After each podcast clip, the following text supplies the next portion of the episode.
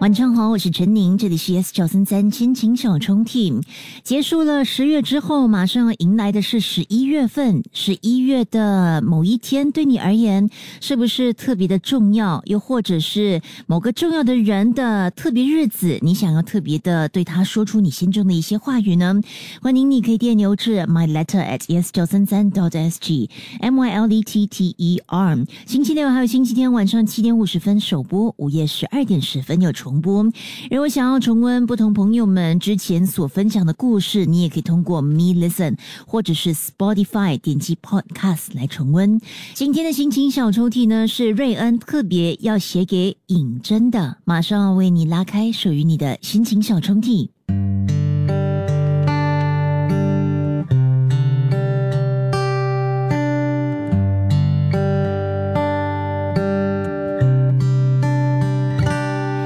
我和你就像两个人相遇、相知、相识，成为了朋友。但在这四年里，我们经过了不少，对彼此的了解和友谊也慢慢的不断进化。现在的我们，应该能说是永远在一起的两个人。我们从回家路上的朋友，成为了彼此的依靠。与你聊天，甚至也变成了我减轻压力的方法。有了你的陪伴，我总觉得快乐幸福。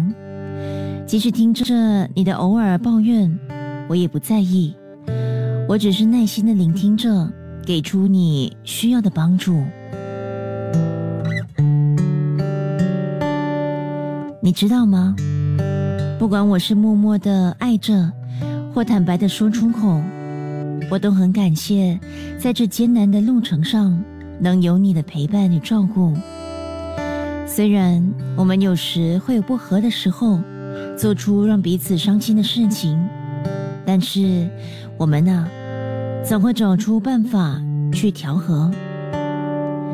我想你让我学习到，只要能理解对方，问题再难都能解决。每天收到你的简讯，或甚至和你见面，我脸上总会浮现出灿烂的笑容，因为我知道，你总会带来快乐。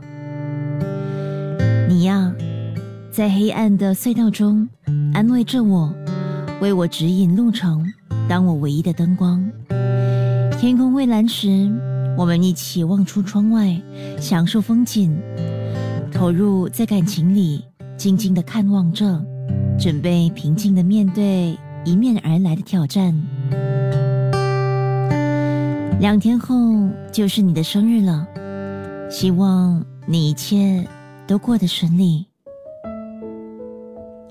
虽然我不知道明年还会不会是同班同学，但我会一直珍惜这一段感情。